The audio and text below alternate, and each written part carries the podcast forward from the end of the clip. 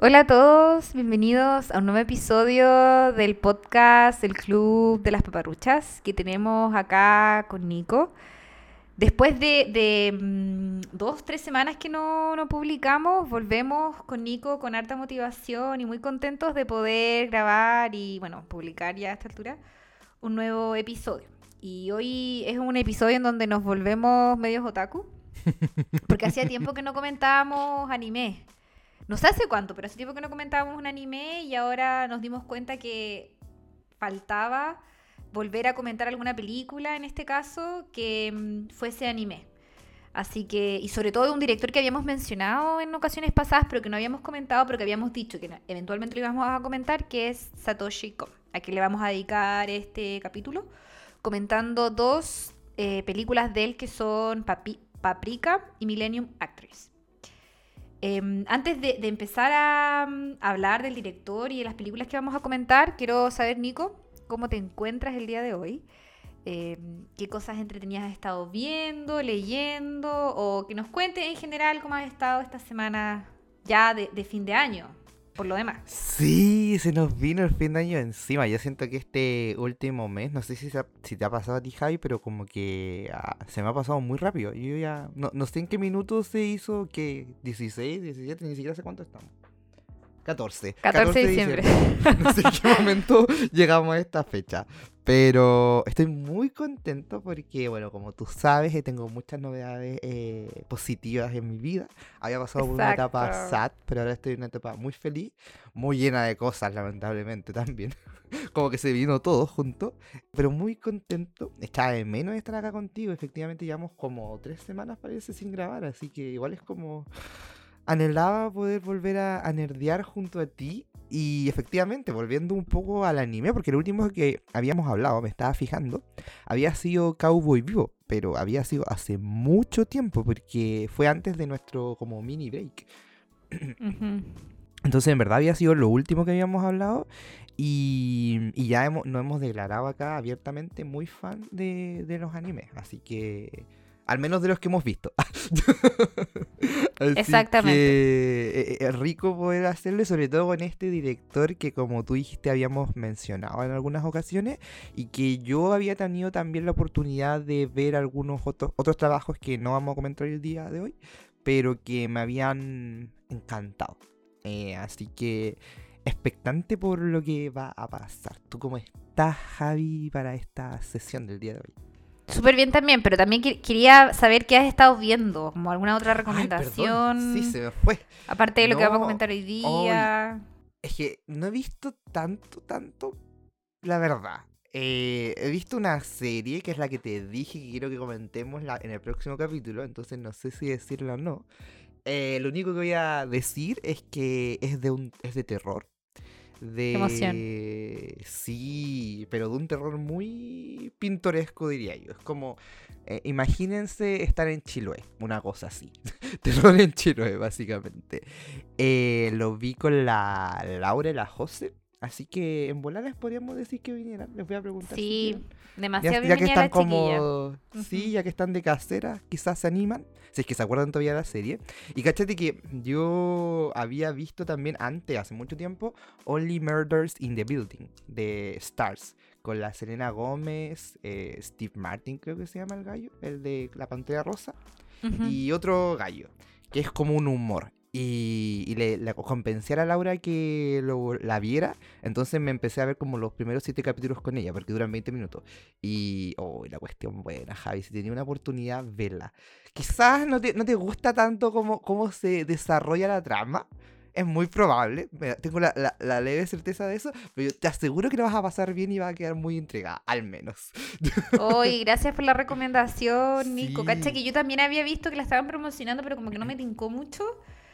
No sé por qué, en verdad, fue muy gratuita mi, mi, opinión. Pero ahora que me lo dices tú, voy a echarle un ojo. Lo mejor es que más encima son como capítulos cortitos, son de 20 minutos, entonces te los podéis ver, no sé, como en un viaje en la micro, lo que sea, en un Uber incluso. Eso me gusta, me, gusta me gustan las series de capítulos cortos, así que con eso, porque no lo sabía, quizá me convenzo a mí misma de verlo. Ojalá. Y, yo sé que tuviste Yo sé que tuviste otra cosa, po, que estábamos los dos muy cosa? felices Uy, de, de haber visto. Oye, pero no, Pensé de que hecho, iba a vi dos decir. cosas. Vi dos cosas, po. No, pero no sé si lo comentará. Bueno, vi Dune. Ya, sí, Eh, maravilloso, yo también lo vi. Sí, la fui a ver en el cine. Lamentablemente no la vi en IMAX y me lamento mucho. Vi que en Estados Unidos se había vuelto a poner en IMAX y tenía la esperanza de que acá en Chile también, pero no. Muy sad. Hubiera pagado por verla en IMAX dos veces. Y bueno, vi, eh, que es lo que tú querías que dijera, que se me había olvidado totalmente, lo siento. Eh, The French Dispatch de Ah, Wes Anderson. Lo fui a ver al cine Arte. Norman. Yo también. Yo también. Nos fuimos juntos, nos fuimos No. juntos, pero fuimos al mismo lugar a verla, al centro. Y bueno, te gustó, me imagino. No. Ah, te caché.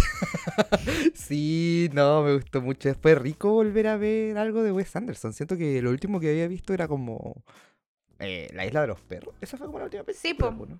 Del Entonces, 2018, ya había igual pasado harto mucho tiempo.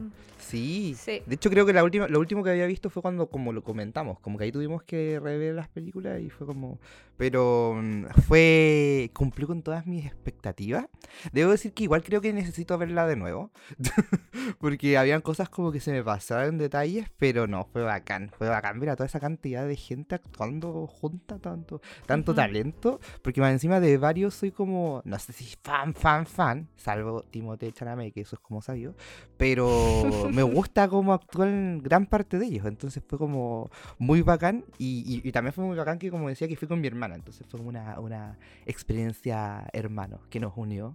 Y ella también estaba muy feliz, así como, ¡ay, qué bacán este loco! Y comentamos de los planos. Y más encima después nos fuimos a tomar un cafecito. Entonces fue como toda una experiencia muy aesthetic. Sí, muy soñado el panorama. Em, Bueno, a mí también me encantó, la encontré muy linda. Es que es, es- esa es como la sensación que me generan todas las películas de Wes Anderson, que quedas tan contento como con tu corazón, feliz. Todo está lindo, me encantó. Esa, la, la secuencia animada la encontré preciosa. La historia del chef. Y no sé, no sé si. No, yo creo que debo tener una historia. O sea, no sé si tengo una historia favorita, pero tengo una no favorita. Creo que la de, Tim- de Timothy no, no es hermosa, pero no fue como mi favorita. Yo creo que me quedo con la del pintor o la del chef, que las encontré demasiado hilarantes, tiernas, bonitas y todo. Así Sí. que sí, no, gran experiencia. eh, no decepciona el caballero, francamente. Sí, más encima creo que fue para ambos la segunda película con la que volvimos al cine. Porque, de hecho, creo que tuvimos el mismo, la misma cronograma de Claro. películas. Los dos partimos con Dune, volvimos al cine con Dune, y la segunda película fue The Friends. Fue French exactamente. Y más encima Sí, una muy cine. buena segunda película. Claro. Exacto. Muy loco todo. Y fuera de eso, yo también estoy súper bien, em, con hartas cosas, también como decía Nico, esto de ser eh, un trabajador adulto puede ser un poco abrumador a veces, pero contenta. No he estado viendo series, tengo que ver la serie que, mm, que vamos a comentar todavía. Y he estado viendo algunas películas como antiguas, eh, que no había visto. Vi, vi Alien, que nunca había visto y me gustó Caleta. Uh, ciencia también, ficción sí. dura. Sí, ciencia ficción dura. Y caché que yo tenía, pensé que era una trama mucho más sencilla, pero la verdad es que igual tiene un rollo bien interesante. Así que mm, quizá algún día la podemos comentar, no sé. Pero me gustó. Ujú. Vi también Citizen Kane, volví a ver Paris, Texas, Nico. Que ya hemos comentado porque soy una fanática de esa película. Lo he visto como 10 Y- veces ya, Javi. Sí, yo creo. Francamente, te juro, es que me encanta. La encuentro demasiado buena. Así que eso, viendo hartas cosas y mm, viendo hartas cosas y sin tanto tiempo libre, pero lo he aprovechado viendo cuestiones buenas. Así que eso es lo, es lo bacán.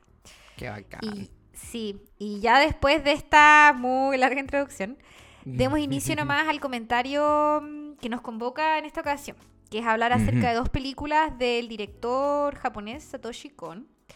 Eh, primero hablar un poco de él.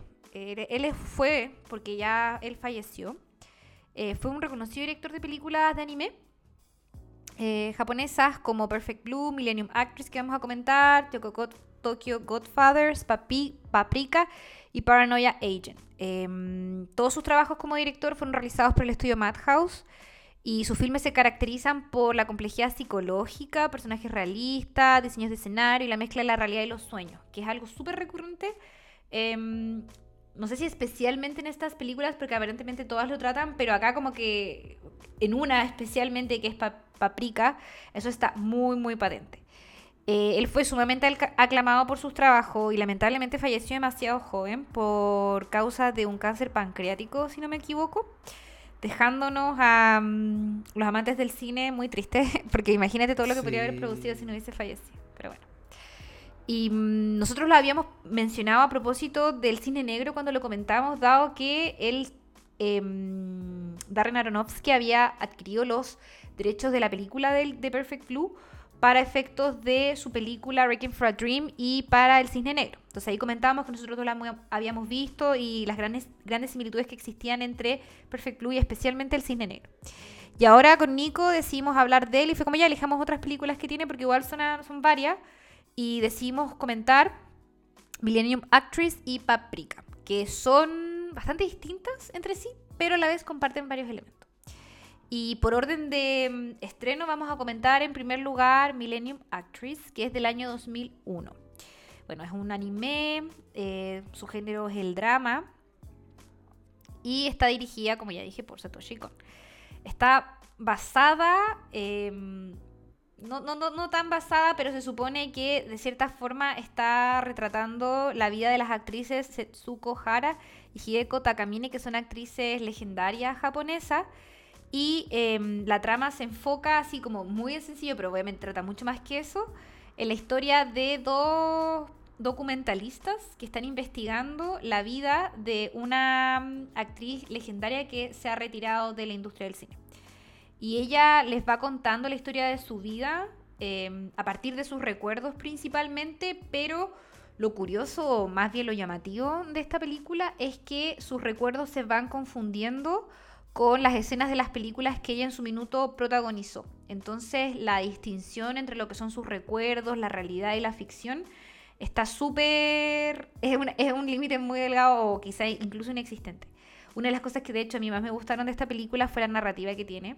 Siento que era súper entretenida, eh, uno quedaba muy metido y eso pasaba, como que al final no tenía idea si en verdad eso había ocurrido o no, porque en parte eran las memorias, que no son una fuente tan confiable, y en parte también eran las películas que esta galla había hecho. Entonces al final uno no queda con, que hay con la idea de lo que ella vivió, pero no seguro de que esas cosas efectivamente hayan ocurrido. Pero yo creo que esa es un poco la gracia de la película.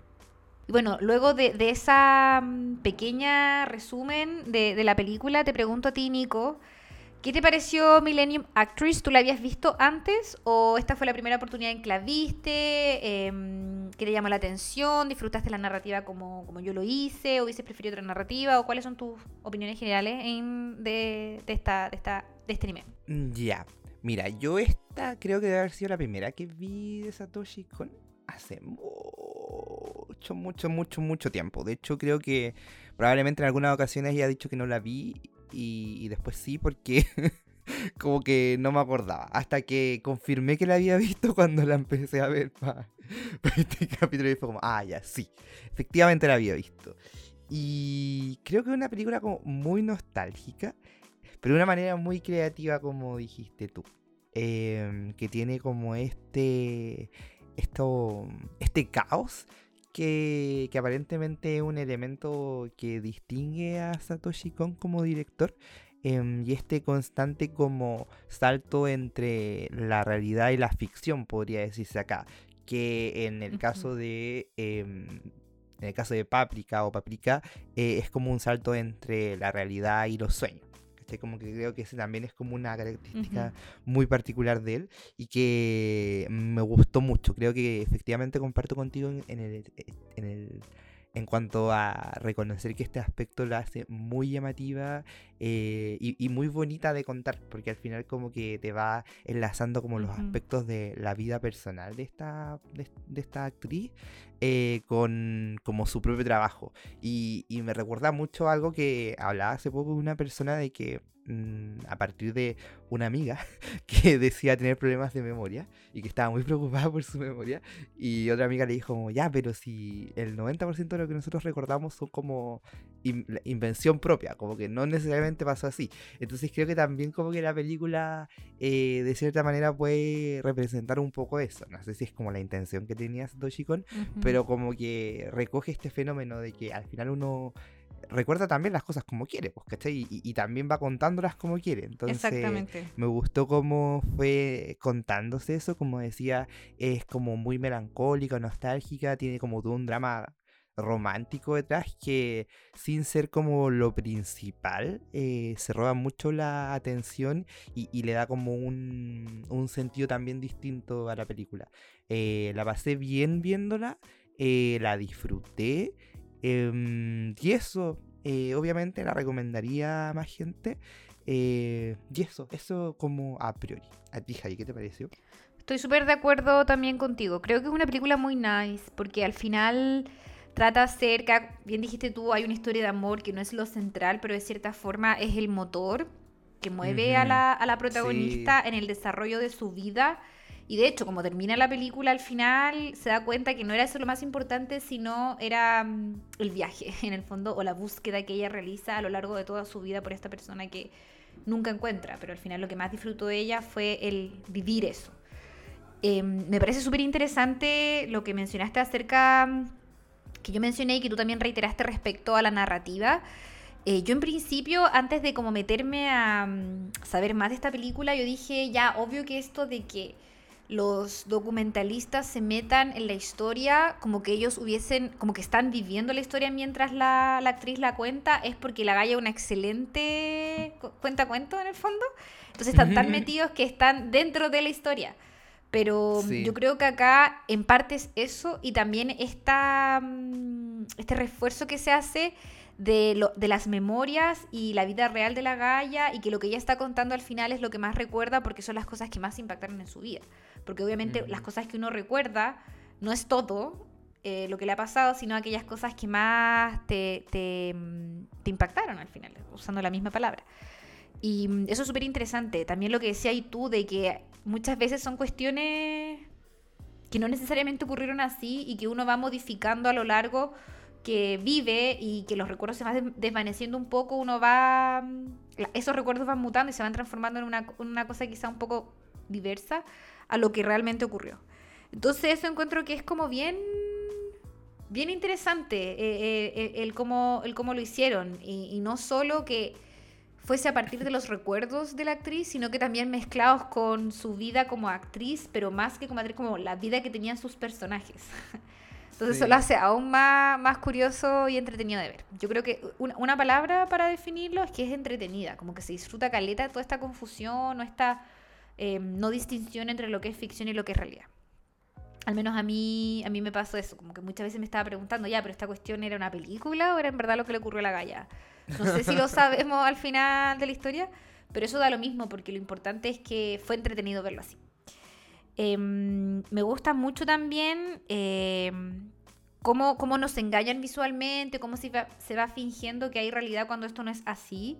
Porque algo que me gusta de las películas es como que trata de confundirnos o, o- que nos desafíe como espectadores. Y siento que la película hace eso constantemente. Entonces me gustó mucho. Se disfruta mucho esta confusión al final.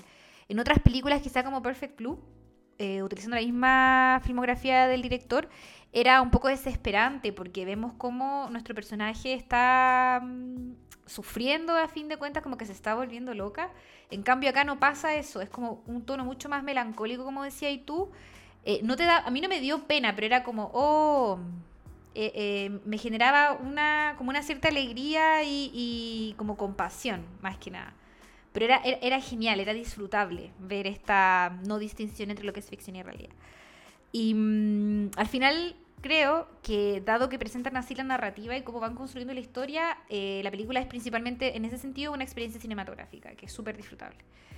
Y eso, con lo que tú dijiste también tiendo a estar súper de acuerdo. Entonces, al igual que Nico, recomiendo demasiado esta película, es muy linda. Tiene romance adolescente en parte cuando parte la película y eso es algo que a mí me encanta ver siempre. me encanta el romance adolescente. Y mm, está muy, es muy linda también, la animación es súper buena. Eh, Es que ese es un algo- detalle sí. importante de Satoshi Kon, yo creo. Como que no hay película que tenga animación mala de él. De todas maneras, sí, estoy de acuerdo. Y mm, ya con, con nuestros comentarios preliminares eh, establecidos, eh, te pregunto, Nico, eh, ¿qué temáticas identificaste tú o, o qué crees tú, qué aspecto de la película crees tú que es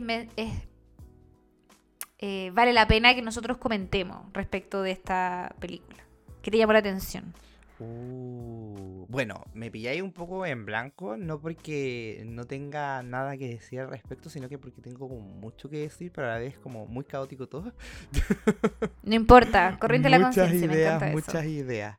Pero yo creo que si hay algo como que me gustó mucho, em, tiene que ver justamente con... eh, a ver, ¿cómo lo explico?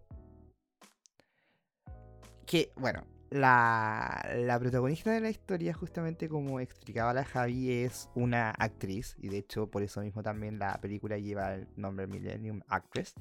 em, una actriz de cine específicamente, quien nos va a contar, eh, por ABC motivos, eh, su vida y hace como una especie de recapitulación. Entonces me gustó mucho como eh, esto que mencionábamos em, de el uso del el cine como un medio del cine Ay, es que por eso me cuesta como explicarlo, porque no quiero, re- no quiero referirme a la película en sí, sino a las películas que vemos dentro de la película.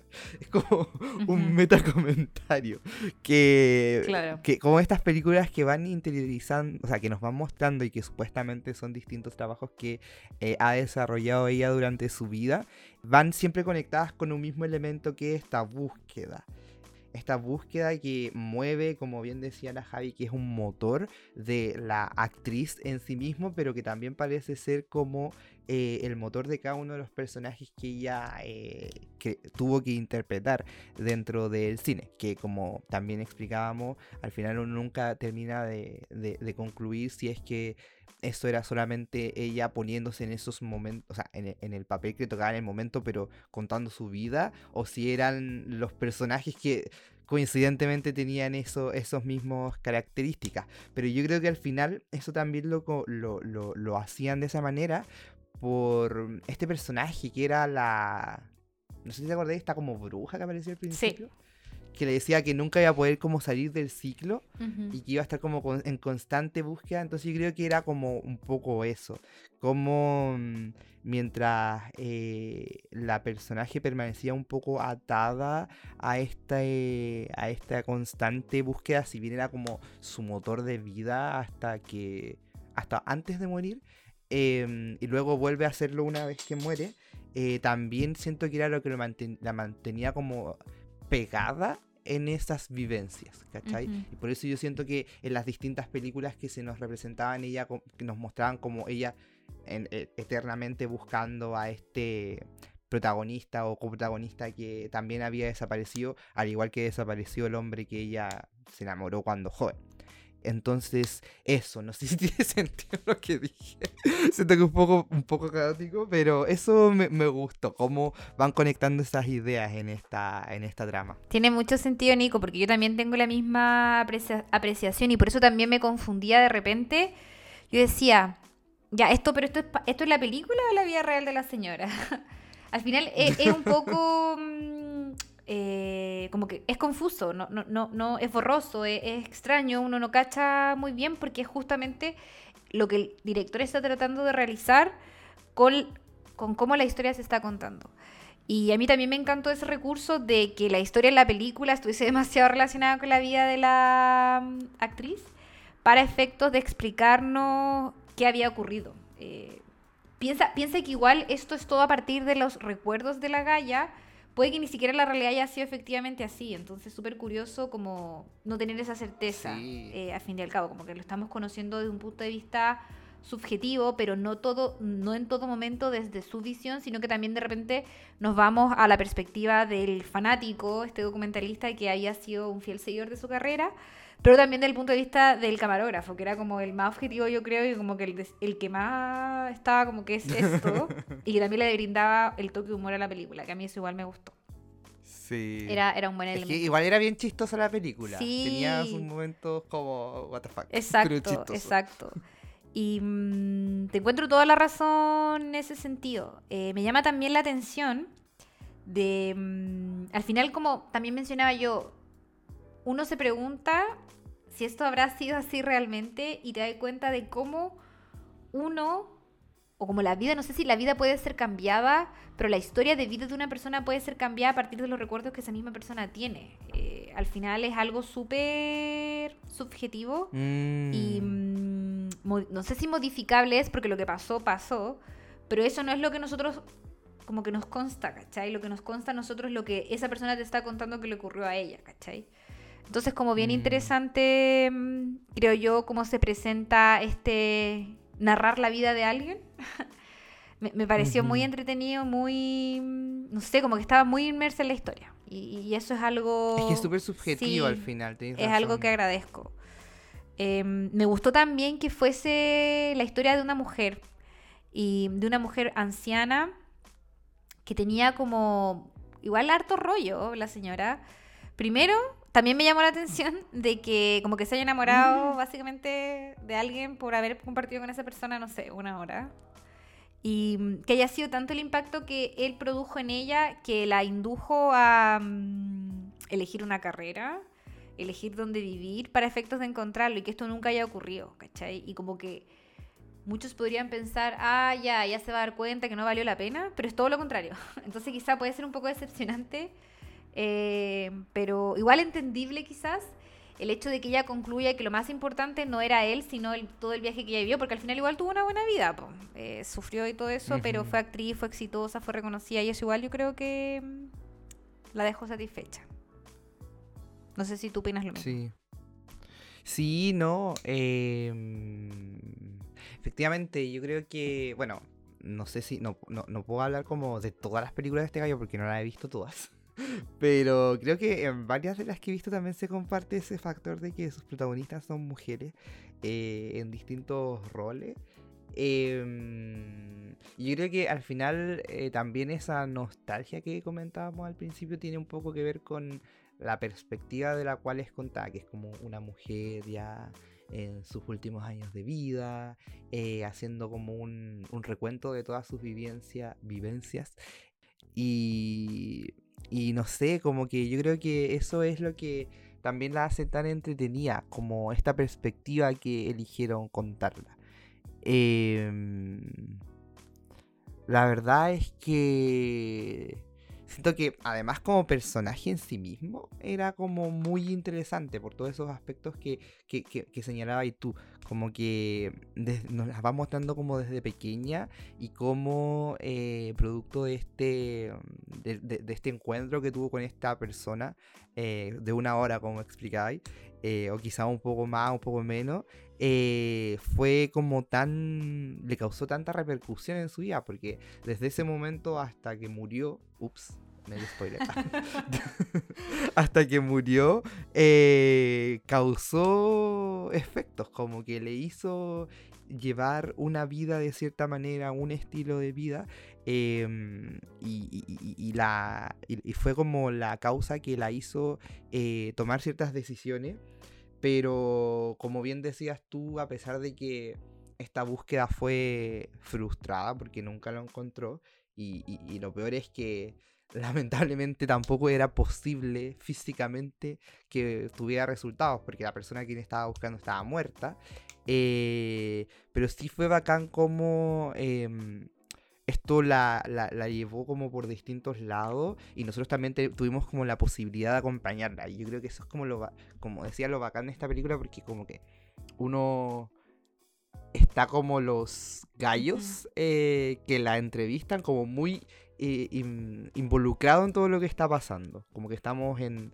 eh, somos un, un tú a tú dentro de esta historia, no somos como un espectador fuera. Eh, y eso e- es, bacán porque yo siento que al final como que termina de complementar todos estos otros aspectos que hemos señalado. Eh, entonces, en ese sentido, totalmente de acuerdo con lo que tú eh, dices. Y yo siento que quizás también otro aspecto en, e- en ese orden de ideas que creo que es súper relevante a mencionar tiene que ver como un poco con cómo toda esta eh, historia, este personaje también eh, es tratado y es acompañado como por otros aspectos como lo son la animación, eh, la musicalización, que también encuentro que son como aspectos muy importantes dentro de esta película y que no sé si te pasó a ti, pero yo sentí como que había una vinculación entre los sonidos de esta película y también los sonidos que, que después escuchamos quizás en otro tono, pero parecido eh, eh, con Paprika. Sí, no, en su conjunto el trabajo, o sea, se, se trata de, de, una película muy bien realizada. Lo que no es sorprendente porque mm, este gallo es seco, sí, demasiado aclamado en su minuto. Creo que, bueno, cuando comentemos Paprika o Paprika, ya no sé si lo estoy pronunciando bien, em, fue nominada a premios internacionales súper importantes. Eh, el gallo tenía una visión bien, bien chora, creo yo, donde está tratando constantemente el tema del el límite entre la realidad, la ficción, entre los sueños, em, el subconsciente y todas esas cuestiones que son súper interesantes. Yo creo que era un gallo que estaba como muy interesado en la psicología humana y trataba de, de, retratar eso en las películas que hacía. Acá claramente es un ejemplo de eso. Y mm, me llama la atención que sea a partir de los recuerdos, que, es algo tan interesante, creo yo. Sí. Eh, de cómo el ser humano tú vives algo y eres capaz de recordarlo eh, más, más bien o no tan bien a medida que pasa el tiempo y mm, cómo eso también puede mutar, ¿cachai? Lo que tú efectivamente viviste. Algo interesante, creo yo, es que, por ejemplo, nosotros no recordamos nuestra vida temprana, eh, porque en ese momento nuestro cerebro, nuestras, nuestra, nuestras funciones cerebrales están más enfocadas en aprender, no sé, para hablar, eh, otro tipo de cosas, por lo tanto, uno no, no se acuerda mucho cuando era chico, po. Estáis recordando más de cuestiones ya cuando eres más grande. Y acá es llamativo que ella parte su historia igual desde una temprana edad. Quizás no necesariamente se trata de cosas que están en su mente, sino cosas que le, que le contaron. Entonces ahí también tenemos el tema de los recuerdos implantados. Hay cuestiones que probablemente tú, imposible que te acordes o que quizás ni siquiera viviste, pero siempre lo escuchaste y ya forma, pasa, pasa a formar parte de tu narrativa. Entonces eso es algo mm que yo creo es demasiado, demasiado interesante. Y esto mezclarlo con lo que es ficción al final, las películas que está viviendo, con una trama que es muy similar a la que ella está viviendo, lo hace aún más interesante y entretenido. Me pasó lo mismo que tú, Nico. Yo sentía que mm, casi que yo era el camarógrafo, quizás, porque no era una devota fiel seguidora de la actriz, obviamente. Pero sí era como bacán de repente, de la nada, verme inmersa en una historia eh, en Japón hace tantos años atrás, porque la película estaba contando eso. Y no sé, eso me gustó, mm, me gustó mucho, me gustó mucho cómo lo, cómo lo retrataban. Y mm, yo creo que esto de la búsqueda que ella, que ella realiza también quizá es un poco cuestionable. ¿Era realmente verdad el gallo? ¿Era, ¿Era de verdad o era solo una ilusión? ¿cachai? En un momento de la película pasa algo bien curioso que ella dice, como ni siquiera me acuerdo cómo era su cara. como que ama, ama algo que no, que no está en su mente, ¿cachai? Como que volvemos al tema de la, de la mente, los recuerdos, no se acuerda de su cara, ¿cachai? Entonces al final te hace preguntarte, en una vez este gallo ni siquiera existe, po. Mm. No sé. Es súper curioso, creo. Sí, cacha, bueno, eso lo había mencionado, había tú mencionado algo a propósito de los recuerdos antes, pero entre tanto, entre tanta dispersión que tengo en mi cabeza, como que no lo había eh, agarrado, pero ahora que lo dijiste es muy cierto como en esta película y también en Paprika, Paprika, eh, Satoshi Kon como que se permite hacer esa exploración de la psiquis humana. Eh, y cachate que yo también me pasa mucho porque de repente he leído libros por mi club de lectura en donde pasa eso de que hay escenas en las cuales los personajes te cuentan sus recuerdos. Eh, o, se cuentan momentos pasados de ciertas personas. Y, yo siempre me cuestionaba, pues, ¿cómo uno recuerda? Porque ponte tú, no sé, hagamos el ejercicio en vivo, de cuando tú piensas como en, en algo que te pasó, tú te pones como, tú te ves a ti misma ahí en la escena, o como que ves, estás viendo a través de tus ojos la escena. Creo que eso también es una decisión súper importante, porque es, Qué curioso, sí. Porque uno, ¿tú te recuerdas a ti en el lugar? ¿O recuerdas lo que viste en el lugar? ¿Y por qué lo pregunto? Porque al final eso también nos lleva a entender si lo que nosotros estamos contando o recordando es más recuerdo y memoria o más ficción que nosotros mismos nos estamos contando. Porque yo creo que cuando, por ejemplo, no sé, pues yo recuerdo la grabación de hoy día, mañana, si recuerdo que yo te estoy viendo a ti, es memoria. Pero si yo me veo a mí mismo en mi recuerdo, ya es ficción, ¿cachai? Es lo que yo me estoy diciendo. Entonces, ¿Por qué planteo esto? Porque yo creo que quizás accidentalmente o quizás deliberadamente, eso también pasa acá y hace un poco eco de esto que estabas mencionando tú, ¿cachai? De que esta es una historia que ella decidió, ya sea por osmosis, ya sea voluntariamente contarnos de esta manera, o es su memoria trabajando. ¿Cachai? Entonces por eso cuando vemos las escenas la vemos a ella como en primera persona y no a ella mirando. Obviamente también eso responde a que estamos viendo una película y que es la protagonista y obviamente tenemos que verla, pero también yo siento que es una posibilidad de interpretarla, porque ya que estamos hablando de que a este gallo le gusta explorar un poco la psiquis, eh, creo que se podría hacer ese comentario. También relativo a esto que tú decías del gallo, que efectivamente, pues la, la, la, nuestra protagonista nos dice como, ¿Kyoko se llamaba? ¿Hyoko? No me acuerdo bien. Chi, eh, Chiyoko. ¿Chiyoko? Chiyoko, eso, Chiyoko. Em, cuando decía eso que mencionaste tú, que efectivamente como que al final parecía más que amar a la persona, amar a la idea que ella tenía de esta persona a como los sentimientos y emociones que le recordaba a esa persona. Y nuevamente volvemos a esta idea, pues, o a este planteamiento, para cambiar la palabra. Em, ¿Está viviendo en base a sus recuerdos y memoria o está viviendo como en base a todo un sistema de eh, abstracciones que ella creó eh, y a lo que se convenció? Entonces, eh, no sé, siento que eso también es como un comentario interesante o un discurso interesante que también se puede desprender a partir de esta película. Sí, al final el, director está reiterando, yo creo, una idea constantemente a lo largo de la película. Y es súper llamativo al final de...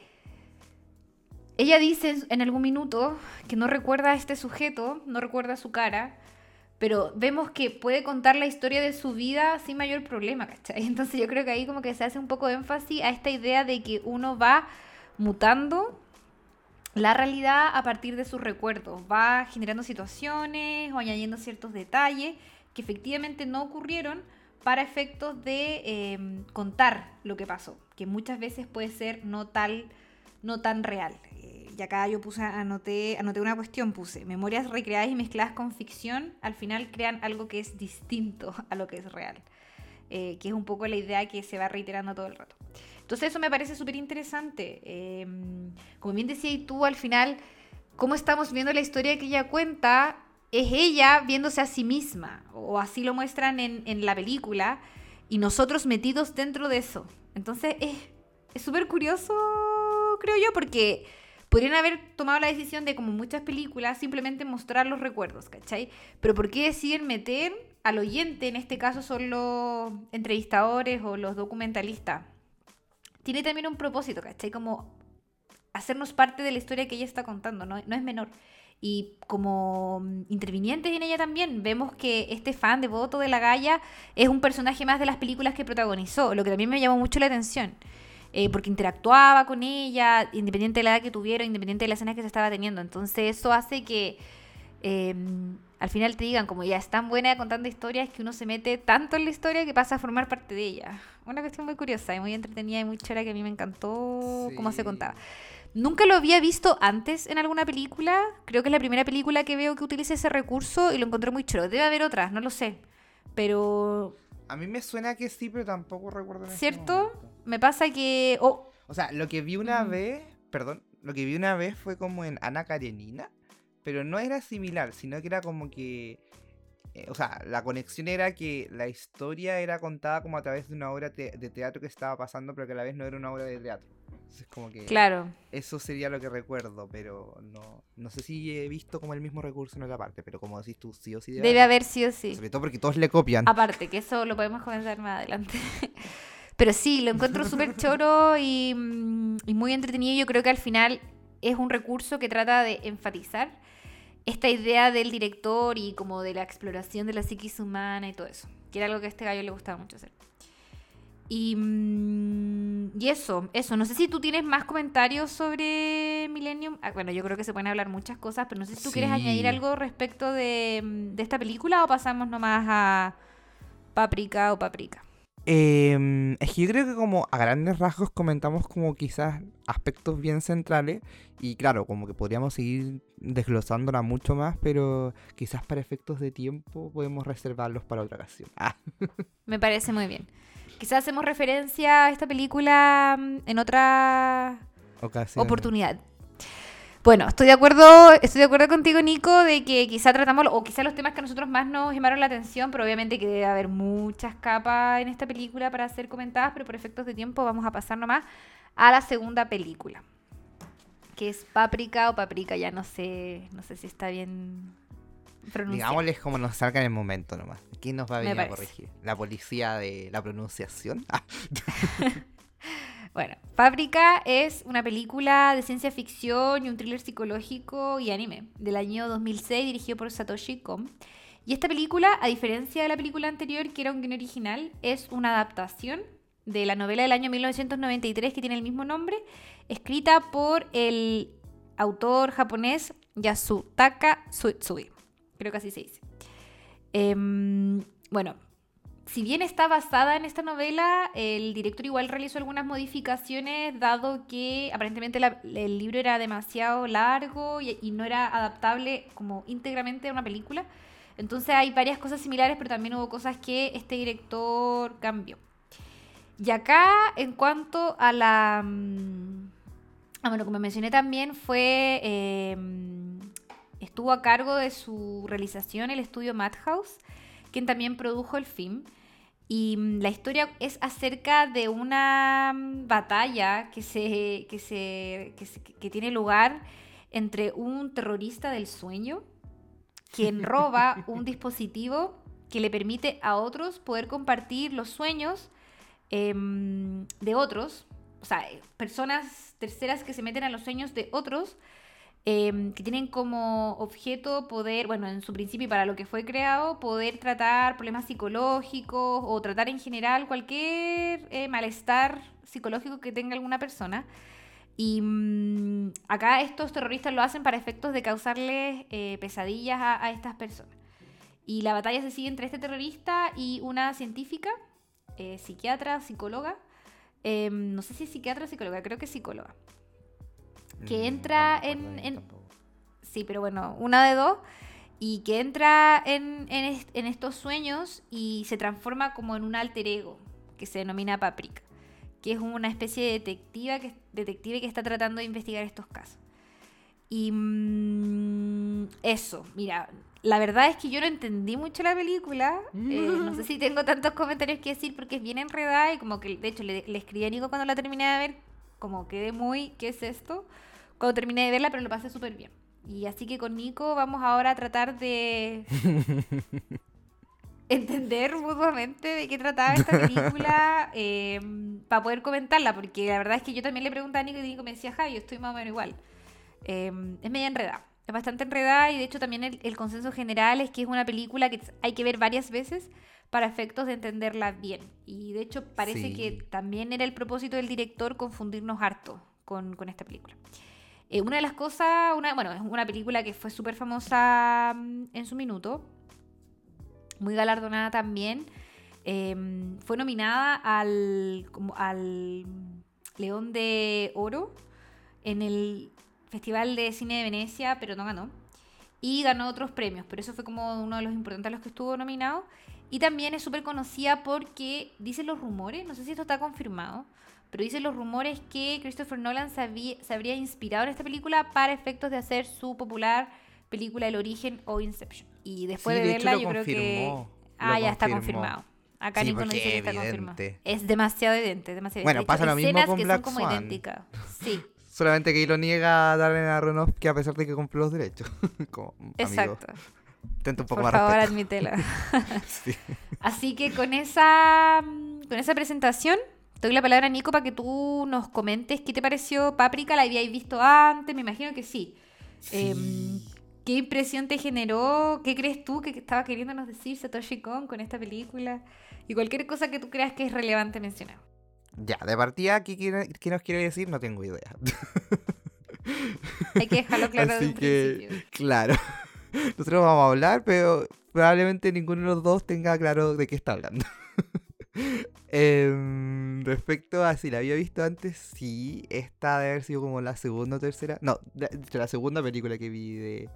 O la tercera, no sé. La segunda, sí, la segunda, porque creo que vi esta, después vi Perfect Blue y la última que vi fue eh, Tokyo Goodfathers.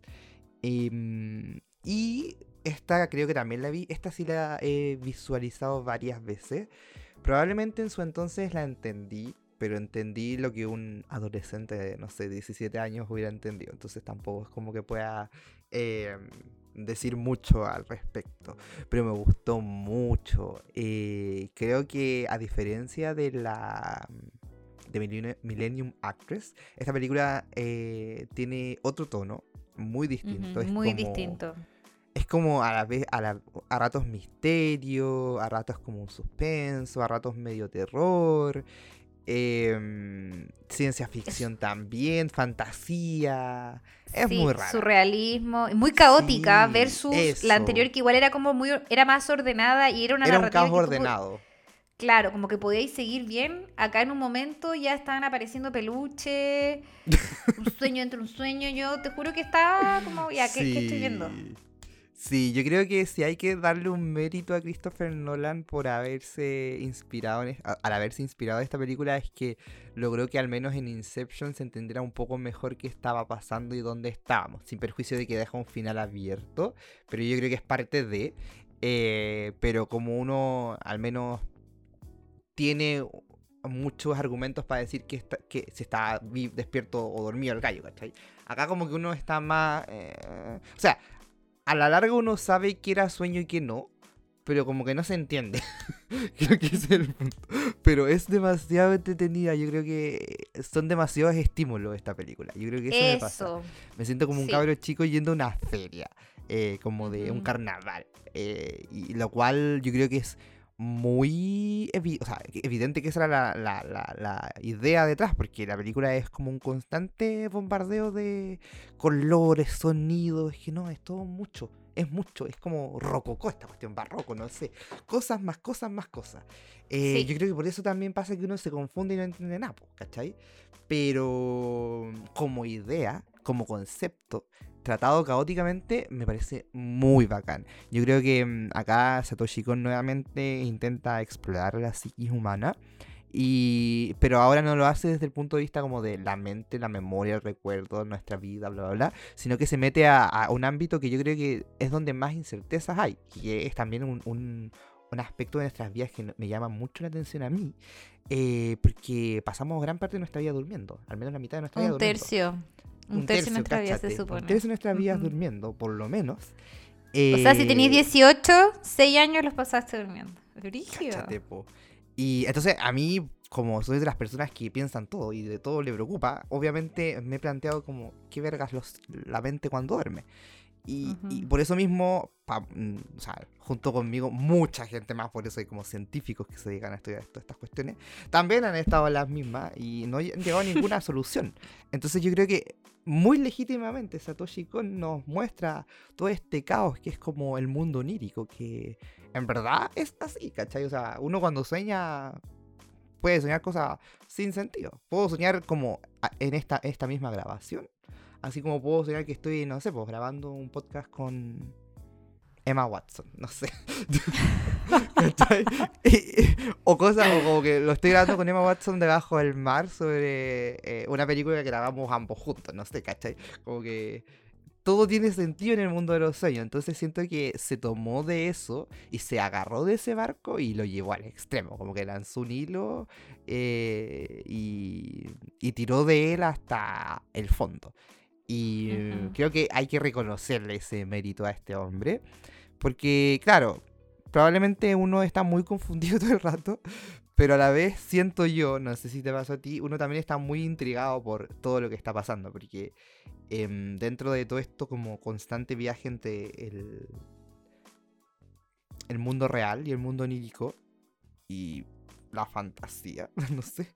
También hay, hay como una historia, un misterio detrás, unas em, incertidumbres o enigmas que hay que descubrir que al menos a mí también me mantenía muy intrigado, como por ejemplo la historia del policía, el la misma historia, este, el misterio base de la película, que es este como robo de este implemento, como saber quién es este terrorista, como decías tú. Em, y también esta dualidad entre eh, nuestra personaje, nuestra protagonista, nuestra protagonista, que es una, eh, pongámosle doctora. Probablemente tiene un doctorado, así que digámosle doctora. Y eh, científica. Y eh, Paprika, que es como esta. eh, este alter ego en los sueños, que es como totalmente distinta. Como que me- todos esos aspectos me gustaron y yo creo que son muy bacanes tratados en esta película. Y bueno, haciéndole honor obviamente a la misma película, mi comentario fue un caos. Exacto, no, pero yo te entendí perfectamente lo que querías ir. Y dado que la película es un caos, dar nuestra opinión en otros sentidos sería un poco complejo. Eh, Claro. Yo estoy súper de acuerdo con lo que tú señalaste. Eh, eso referente a los constantes estímulos que nos está presentando. Yo creo que acá, eh, bueno, no creo, lo leí, que era el propósito del director, era que más que entendiéramos lo que estábamos viendo, experimentáramos lo que estábamos viendo. Entonces, un constante... mm, Ah, Todo el sentido. presen- Exacto, como que tiene un constante presentación de estímulos, imágenes, ruido, colores. Es una película que se ve muy bonita y un, caos que, que al final apunta un poco a eso de como quedar impresionado y da lo mismo si no entendiste, ¿cachai? Como que lo que más importa es qué sentiste. Y yo creo que en base a eso, como qué sentimos y qué nos pareció, es que este comentario se va a desarrollar, porque dado que no lo entendemos, no podemos hacer, no tenemos otra. y mm, algo que leí que me pareció interesante fue que el director, justamente a partir de las otras películas que nosotros hemos mencionado, que fue, bueno, recién Millennium Actress y mm, Perfect Blue, como que habrían sido antecesoras eh, respecto a esta película en cuanto a retratar esta, mm, esta como lo, indistinguible que es la ilusión de la realidad. Eh, ahí está súper patente eso. Y acá, eh, si bien no son la misma, misma temática, sí está de nuevo presente como esta, mm, este límite que yo mencionaba acá respecto de los sueños. Y acá este habría sido como su obra maestra en torno a eso. Eh, él había tenido hartas ganas de poder adaptar la novela de este autor japonés y no había podido, creo que por temas de financiamiento o algo por el estilo, y en ese año, el 2006, lo pudo, lo pudo lograr y adaptó esta película, que fue cla- claramente un éxito, fue súper aclamada por lo osado que fue el director en tratar de presentar esta temática. Así que en ese sentido yo creo que a mí lo que más se me quedó fue no tanto como ya lo entendí o no lo entendí, sino eh, que, me, que me produjo, que fue mucha confusión. Pero claramente eso era lo que apuntaba mm, el director.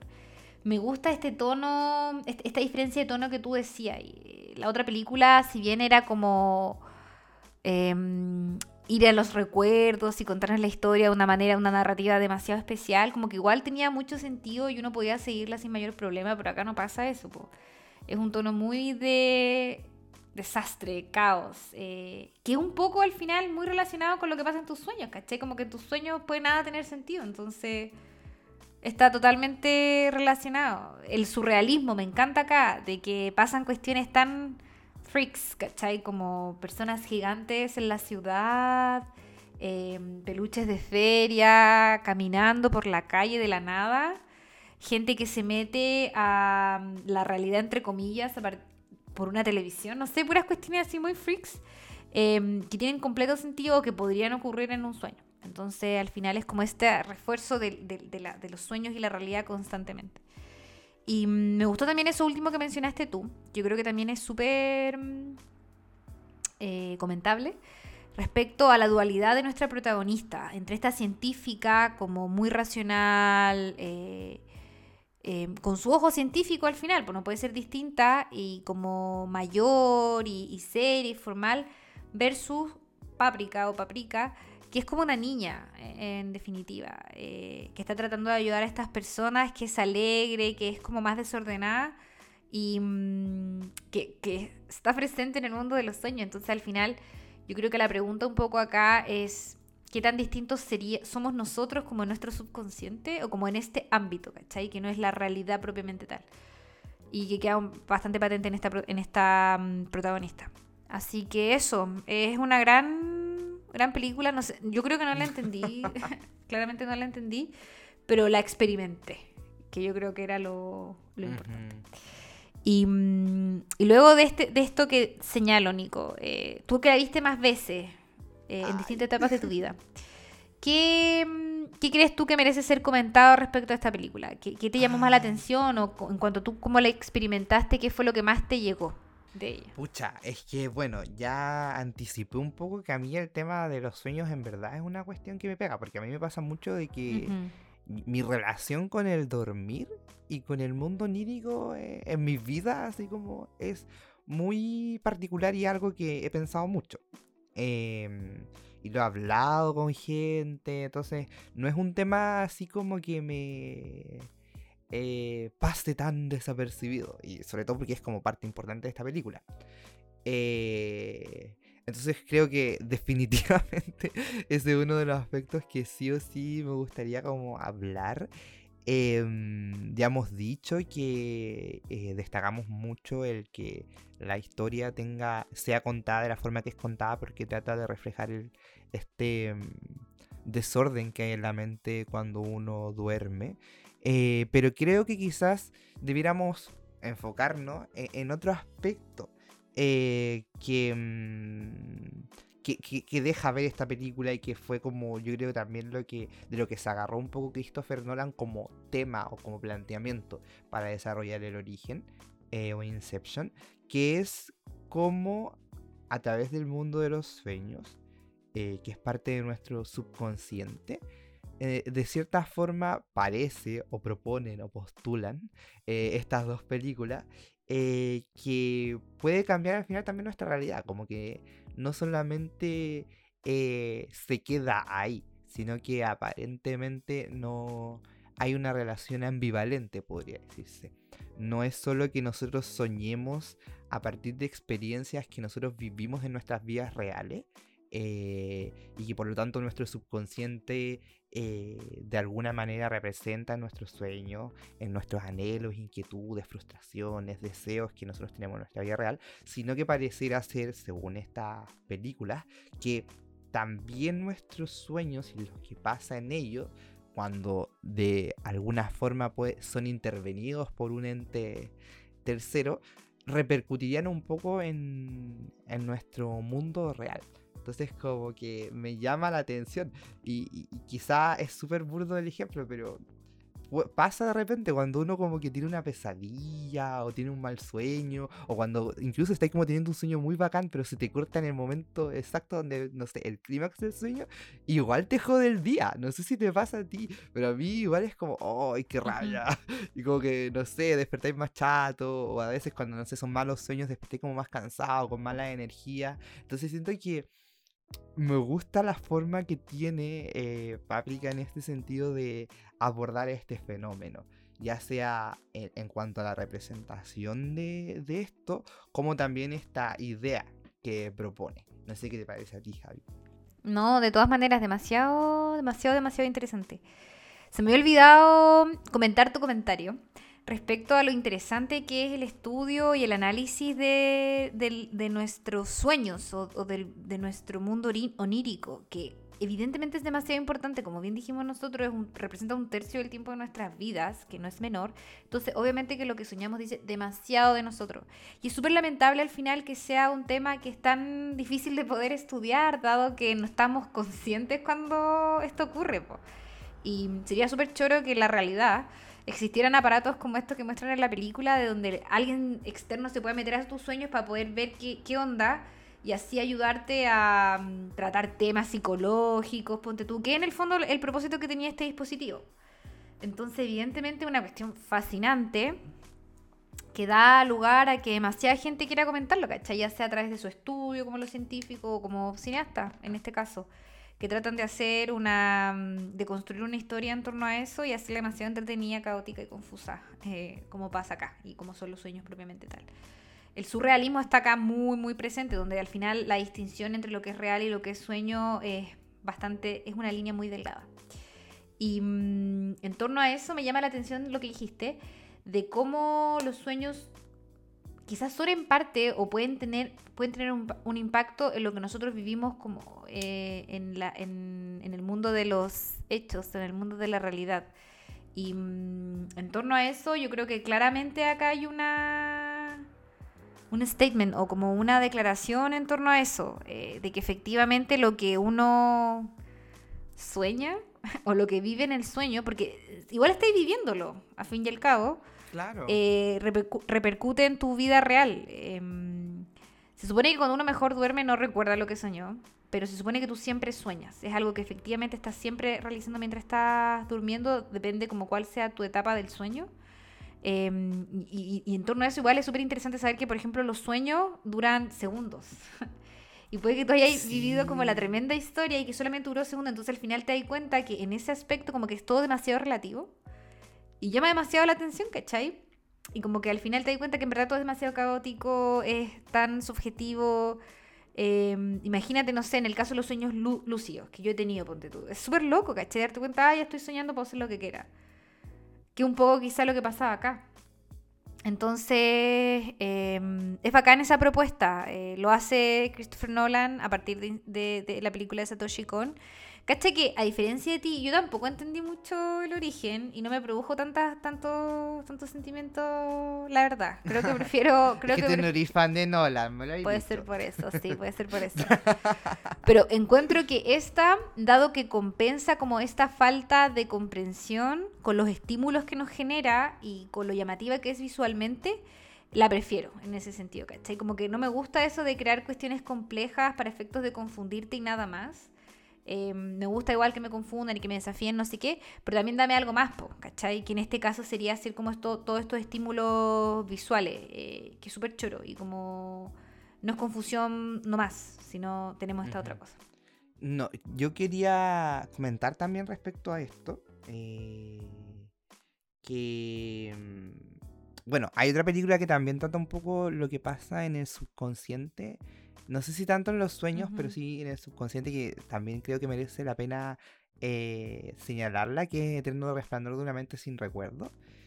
Eh, ¿Y por qué lo menciono? Porque em, para como quizás sustentar más la, el punto de vista o la tesis de esta película, de que al final también pasa mucho eh, que si lo pensamos, eh, a veces las meras ideas como que cambian nuestra perspectiva de todo y como que literal nos joden el ánimo o, o, o piensa tú, no sé, pues cuando las personas tienen pensamientos rumiantes, que son como pensamientos tras pensamiento, tras pensamiento, tras pensamiento, tras pensamiento, que no necesariamente se condicen con la realidad, que es pura como caca mental, entre comillas.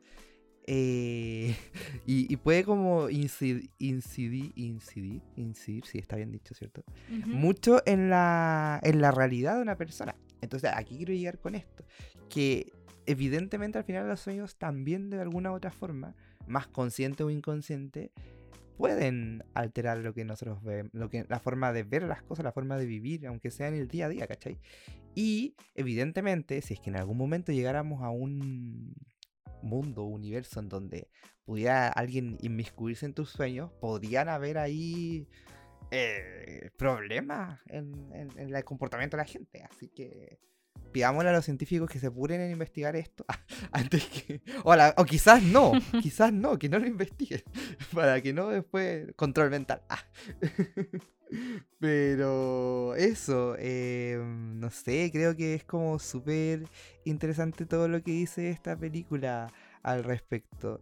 Em, como tú decías, sobre todo en esa última parte, haciendo como este, esta comparación entre lo que pasa con Christopher Nolan y aquí, que em, pareciera al final, independiente de que uno no, no termine de cerrarlo todo, pareciera ser que eso es deliberado por un lado y por otra parte eh, igual contribuye a esto que tú mencionabas al principio, de que lo experimentas de esa forma, como que te da una sensación, no se queda solamente como en, oh, qué terrible todo esto, qué confuso, sino que igual tú como que lo sientes y es como, no sé, yo creo que eso también hace que sea más bacán la, la película, como esa sensación que te transmite y que se suma un poco a este mensaje o al fondo de la película.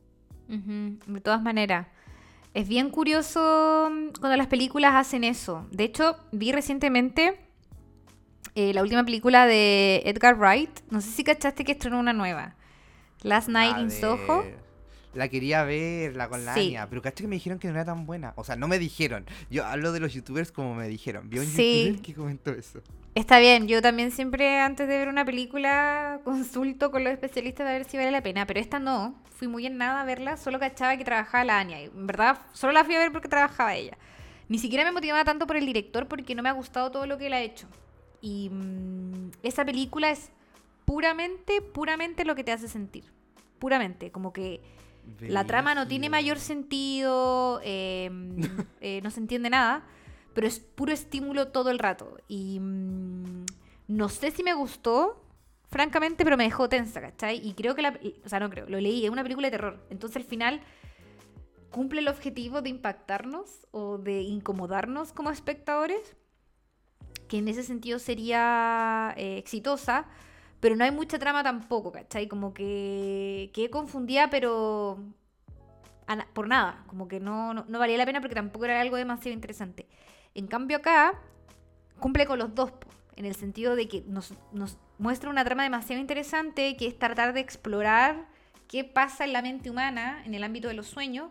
Al mismo tiempo nos llenas de estímulo haciendo una película que mm, es súper bonita y, que toma decisiones interesantes en torno a eso, ¿cachai? ¿Por qué, por qué hacer un, como toda esta estética como de feria? Eh, aparentemente era algo que le gustaba al creador de, del dispositivo, entonces tenía que ser ilustrado de esa forma. Eh, quizás lo hacía más caótico eh, que si si hubiese sido cualquier otra cosa y que era un poco el objetivo, entonces en ese sentido se entiende. Y además eh, tiene esta trama interesante que yo ya dije. Entonces es como... mm, Es muy bacán, es muy bacán. Creo, quiero, o sea, quiero verlo de nuevo para tratar de entenderla mejor y mm, eh, tener una idea un poco más acabada de qué era lo que el director estaba tratando de explicarnos, pero con una pura vez uno se da cuenta que es una cuestión más que va más allá, ¿cachai? Y como que requiere eso, y, y- y que su propósito, más que hacernos entender algo, es hacernos experimentar algo, que es lo que nosotros hemos estado mencionando todo el rato. Entonces, en ese sentido es una gran, una gran película.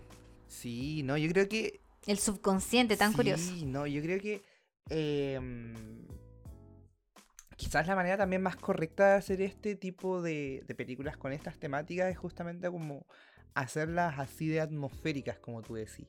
Eh. Y por eso quizás, eh, por lo que tú me dices, pasa un poco en Last Night in Soho y pasa un poco acá que mm, de repente es la forma supera un poco al fondo. Eh, pero quizás es necesario. Como que no toda película tiene que tener una gran historia. eh, si es que se, mm, no sé, pues se complementa con otros aspectos que como en este caso es eh, una puesta en escena increíble. Creo que mm, eh, eso habla un poco también de, lo que tú has mencionado, que mencionaste ahora un poco también, de las intenciones detrás del director. Eh, y que, no sé, es totalmente valorable. em, sobre todo como tú decís, cuando está tan bien hecho, cuando está acompañado de escenarios tan lindamente pensados y diseñados, como este tema de, de, de la feria infantil, que en sí yo creo que tiene que ver con eso que también que señalaba, de que no sé si pasa, pero es como igual un mundo muy entre tétrico de repente, pero también de mucho, mucho, mucho caos. Quizás es probablemente la palabra que más vamos a decir ahora, pero es que es verdad, como que eh, es un desorden extremo, sonidos, eh, mucha gente, muchos como dispositivos por ahí. Y yo creo que por eso mismo también hay películas, muchas películas de terror al respecto. Porque es como en sí mismo también un mini universo. Eh, con sus distintos lugares, distintos compartimentos, eh, con distintos, no sé, por relieve. eh, porque, por ejemplo, estaba pensando, no sé, en Us, la película de Jordan Peele de terror, que también tiene su punto inicial en una, en una feria, un carnaval. entonces yo creo que eso también es porque hay una suerte de... Es un lugar típico en ese sentido, como de el lugar donde pueden pasar cosas porque es muy caótico, concurrido de gente y todo eso. Eh, entonces eso, como complementando lo que tú decías ahí. Eh, Y como que se me vienen muchas ideas a la cabeza, pero siento que si no va a ser todo muy sin sentido. No importa, dale nomás, Nico. ¿Qué más quieres decir? No, es que también me gustó mucho, quizás relacionado con eso, la musicalización de esta película. Yo creo que es como súper vital eh, al momento de contar esta historia porque em, es uno de los eh, estímulos más que recibimos, pero no sé, yo la encontraba como muy, contrariamente al tono de la película, muy alegre, muy animada, y igual era como un poco... eh, uno se terminaba disociando un poco porque estaba viendo que estaba quedando la embarrada, básicamente, eh, porque este terrorista estaba ganando la pelea, eh, si lo podemos decir de esa forma. Y a la vez estábamos viendo un caos totalmente, un- una masacre visualmente, pero que era muy bonita y que sonaba muy animadamente. Sí, De hecho, yo si pudiera como escuchar la banda sonora de esta película la haría feliz, a pesar de que es como mucho ruido sí, también. estoy de acuerdo. Es que yo creo que una película que juega mucho con el tema de los contrastes. Acá tú lo expresaste de, mara- de maravillosa manera, como que ya está quedando la embarrada. Pero la música, ponte tú, es como muy feliz. Eh, ya lo habíamos mencionado respecto a la personaje principal, con su alter ego, que son personas completamente distintas. Eh, y así en otros aspectos, eh, lo mismo que decíamos con realidad y sueño. eh, y al final refuerzan un poco esta idea de, esta comparación que el, director está tratando de realizar. Eh, los personajes también son súper interesantes en ese sentido. Tenemos, ah, no sé, al policía, que es un gallo misterioso, como eh, adulto, enigmático. Y tenemos a este otro científico, genio, que es como un niño, ¿cachai? Como que igual hay mucho contraste en, en- en los personajes, en ese sentido que llama bastante la atención. Y, mm, y eso, eh, no, no sé qué más decir respecto a esta película, dado que no la entendí tan bien. Pero yo creo que al final eh, hablar de lo que nos hizo sentir es un poco lo mejor que se puede hacer. si al final ese era como el Sí. Que ella claramente tiene. Em, no sé sí, si- no, sí, sí. quizá, o sea, no sé si... Creo que igual ya estamos bien de tiempo, entonces no sé si sea necesario como extendernos más, pero Ujú. si no, quizás también podríamos hablar un poco respecto a esta dualidad que mencionamos al principio, que yo tampoco tengo mucho que decir, siento que es un tema importante, no tengo mucho que decir, entonces no sé si tú tienes algo que aportar en ese sentido, quizás podríamos ya ir cerrando la cosa. Yo creo que ya ir cerrando, o sea, mira, eh, yo noto que hay varios contrastes, no sé si puedo- los puedo explicar demasiado bien, eh, Ujú. pero los hay y me encantaría poder explorarlo más en una segunda visualización. Eh, creo que hay cosas bien, bien curiosas, no sé, pues como presentar también el tema del internet, ponte tú, que también quizás forma parte de algo que no es real, que es una virtualidad, ¿cachai? Eh, con el tema de lo onírico y con el tema de lo real. Entonces, como está colmado de, de esas cosas de esas comparaciones, dualidades y contrastes que me parecen demasiado choras eh, de explorar. Sí, no, quizás también añadir que probablemente responda un poco a esto de la, como tú decías, el contraste, eh, pero respecto como de el mundo onírico y el mundo real, y como para que sea como más fuerte, más impactante, y con obviamente mil millones de otras cosas que se nos pasaron y, y- y será necesario revisualizarla para comprenderla. De todas maneras. Y muy recomendada por lo mismo, pues, por todas las cosas que les acabamos de mencionar. Es muy interesante y muy linda de ver. No se entiende mucho, pero se disfruta caleta. Y mm, yo creo que con eso ya podemos ir dando cierre a este comentario. Todavía nos quedan algunas películas de este director y yo creo que en un futuro podemos comentar las otras que tiene, que Deberíamos son... comentar para Navidad. Es que no me acuerdo si es Navidad o año. No. Deberíamos hacer un especial de películas de Navidad, en primer lugar. Aunque quizás no lo alcancemos, ahora que lo pienso. Porque si Pero para el otro año. de- O hacemos un especial de Navidad aunque no sea Navidad, ¿qué más da? Claro, o podríamos. Bueno, ahí conversemos en interno. Pero para Navidad o Año Nuevo deberíamos comentar Tokyo Goodfathers. Porque no recuerdo si en una de esas dos festividades. Según yo es Navidad. Entonces sería así como muy aesthetic, estética de Navidad. Muy ad hoc, me parece muy bien. Sí. Sobre todo porque generalmente no hay tan buenas películas, o sea, como que las películas de Navidad típicas son muy nada, son muy me. Y si esta es buena, mejor, Mm, lógico. sí. Sí. Así que mm, con eso ya vamos, da- vamos dando cierre a este capítulo. Espero que les haya gustado nuestro comentario. Si es que les aportó algo en, en sus opiniones o lo que piensan acerca de estas películas. Y mm, estén atentos nomás a lo que vamos a ir publicando por nuestro Instagram y los próximos capítulos de este podcast. Nico ya adelantó, vamos a estar comentando una serie pronto, probablemente con invitados. Así que mm, estén atentos a eso y a los demás capítulos, que se vienen varias cosas entretenidas. Eh, con el nuevo año, que ya estamos a puertas de, del 2022, que lo encuentro loquísimo. Oye, vamos a cumplir dos años. lo. Loquísimo. No sé en qué momento pasó, pero pasó. Así Sí. que mm, muchas gracias por escucharnos y nos estamos escuchando en una próxima oportunidad. Adiós. Chau.